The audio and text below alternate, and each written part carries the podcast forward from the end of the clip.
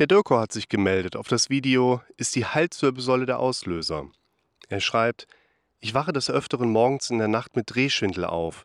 Dann kann ich kaum den Kopf drehen. Alles dreht sich, dies soll psychisch sein. Dieser Drehschwindel macht mir solche Todesangst, dass ich kaum in der Lage bin, den Tag zu bewältigen. Ich leide an einer Panikstörung mit Agoraphobie und Depression. Aber mit diesem Drehschwindel kann ich schwer umgehen und er hat eine Angst vor dem Drehschwindel bzw. der Angst an sich ausgelöst. Und noch eine Anmerkung dazu, wenn der Drehschwindel auftaucht, kommen Bilder reiner Todesangst, die im Kopf gespeichert sind und die Angst vor dem nächsten Mal verfolgt mich den ganzen Tag. Ich habe ein Sicherheitsnetz versucht aufzubauen mit Handy, Nachbarn, um irgendwie mich sicher zu fühlen, was aber schlecht gelingt. Die fahren die Tage alle weg und für mich wird es jetzt noch schwieriger damit zu leben. Ich würde mich sehr über einen Rat freuen. Ich finde, dass der Dirko hier eine Situation beschreibt, die zum einen erstmal ziemlich repräsentativ einfach ist. Das heißt, das, was hier jemand erlebt, symptomatisch, aber auch kontextuell. Das heißt, es gibt ja dieses eine Symptom, was einem die Energie raubt, der Drehschwindel. Und hier dann in der Nachricht auch mit dabei, was man in anderen Nachrichten vielleicht nicht direkt dann auch so gehört bekommt, nämlich dass die Symptome drumherum eigentlich auch bestehen. In die Richtung von Agoraphobie, Vermeidungsängste, Symptome, die in die Richtung von Angst gehen und mich davon abhalten, zum Beispiel dann mich frei ja, bewegen zu können oder mich dann einkaufen, reisen, arbeiten gehen. Also quasi so banalen Dingen auch beschäftige nicht banal, aber so alltägliche Dinge, die uns dann teilweise so unheimlich schwer nur von der Hand gehen. Und deshalb finde ich das einmal auch ganz wichtig, jemandem hier zu sagen, das ist verständlich, dass ihr euch ein Video von mir anschaut, wo ihr vielleicht auch mitbekommt, da gibt es Ansatzpunkte, wie man da dran gehen kann. Gleichzeitig es aber quasi nicht möglich ist, mal einen Tipp zu geben. Warum? Ich gebe euch natürlich gerne Tipps und Ratschläge. Es ist aber die Erwartung, die da dran geknüpft ist, die vom Gehirn eigentlich erstmal so ausschaut, ja, ich hätte gerne einen Tipp und den würde ich gerne am liebsten auch nur, jetzt mal so übertrieben formuliert, den würde ich gerne auch nur mir einmal anhören oder vielleicht anschauen. Äh, dann hätte ich aber gerne auch eine positive Veränderung in meinem Erleben. Und das funktioniert in der Regel nicht. Denn, und ich finde, das äh, sieht man hier an der Situation von dem Dirko ganz gut, wir haben einen Menschen, wir haben ein Schicksal, wo mehr als nur das eine Symptom eine Rolle spielt, wo mehr als vielleicht auch nur diese eine Symptomverschränkung zu dem bestehenden Leben einfach beobachtbar ist. Das ist eigentlich immer der Fall. Das Leben eines Menschen, die einhergehende Symptomatik sind ganz oft zu quasi 100% miteinander verbunden, verschränkt, finde ich eigentlich ein ganz interessanter Begriff.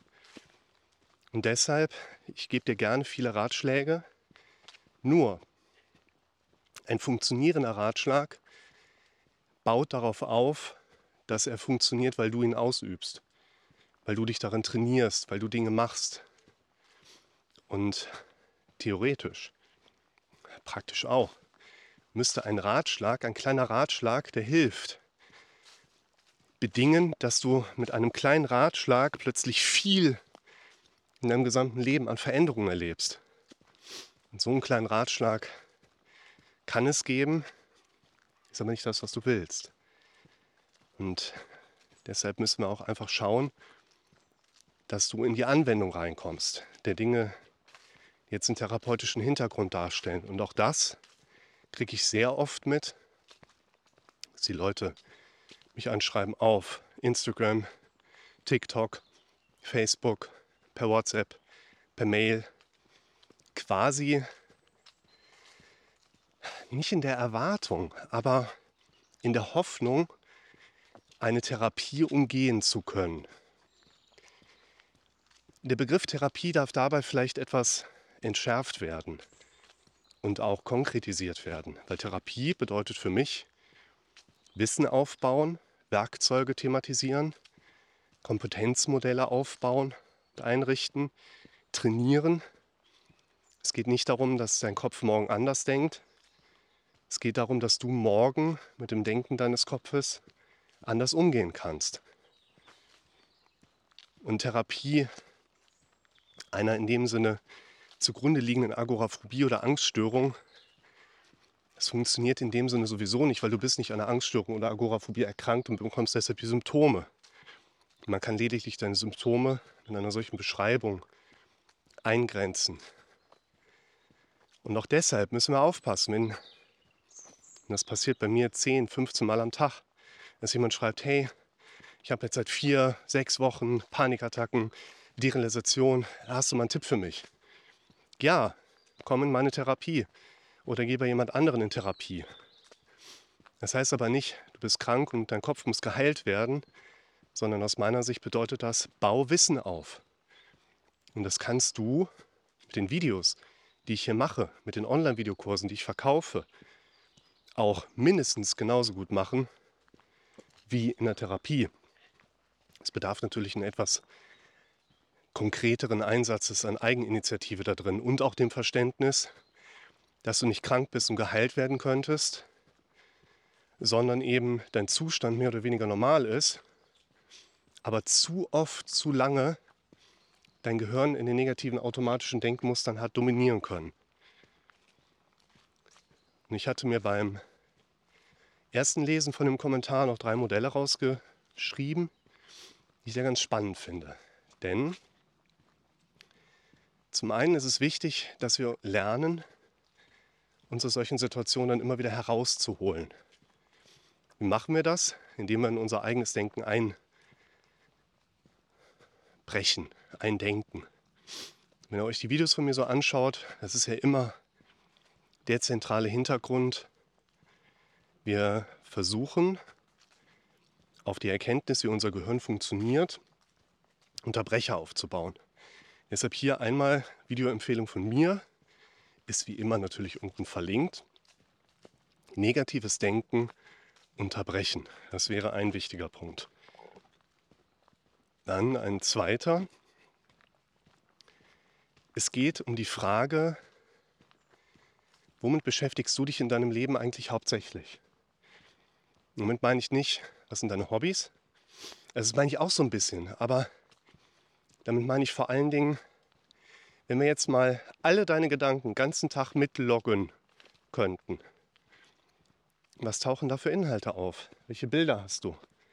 Welche Sprachmuster hast du im Kopf? Die allermeisten davon werden ja durch dein automatisches Denken vorgegeben werden.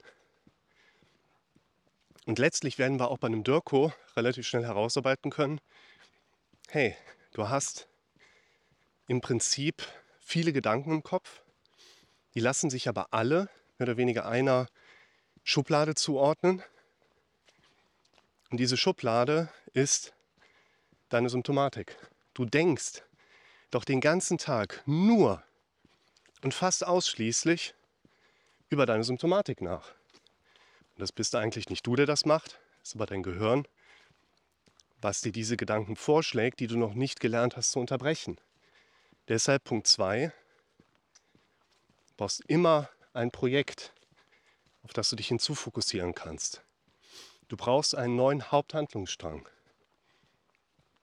Und das Dritte, was ich euch hier auch empfehlen würde, ist das Video zum Thema negatives Loswerden wo es darum geht, dass wir häufig Symptome aus eigentlich normalen und auch gesunden Strukturen heraus sich entwickeln erleben können, die wir später als sehr einschränkend und bedrohlich wahrnehmen, die aber keiner krankhaften Denkstruktur entsprechen. Alles in Ordnung.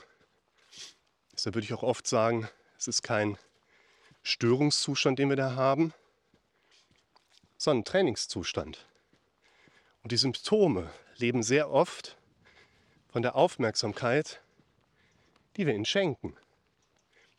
Weshalb wir daran üben dürfen, Dingen nicht mehr so viel Aufmerksamkeit zu schenken, wie ich das früher gemacht habe. Und schaut euch deshalb mal das Video an, negative Gedanken und Verhaltensmuster loswerden.